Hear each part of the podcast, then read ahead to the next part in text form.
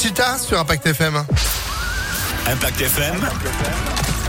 Le pronostic épique. Et c'est tous les jours ce rendez-vous qui nous permet de faire le tour des hippodromes de la France avec Alexis Cœur de Roi. Hier, nous étions à Saint-Cloud. Aujourd'hui, direction Angers pour le quintet de ce 6 avril. Bonjour Alexis. Salut Phil, bonjour à tous. Après un forfait, ils seront plus que 15 de notre quintet plus du jour.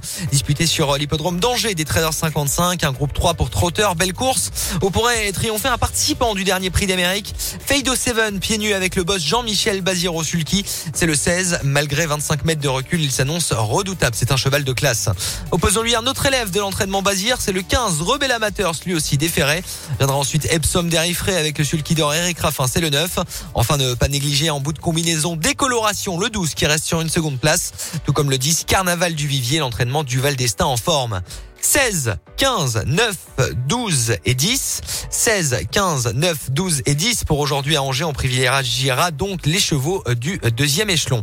Demain, on sera à Deauville, en plat et sur le sable cette fois-ci. Ah bah c'est noté. Merci beaucoup Alexis pour ces pronostics à retrouver sur un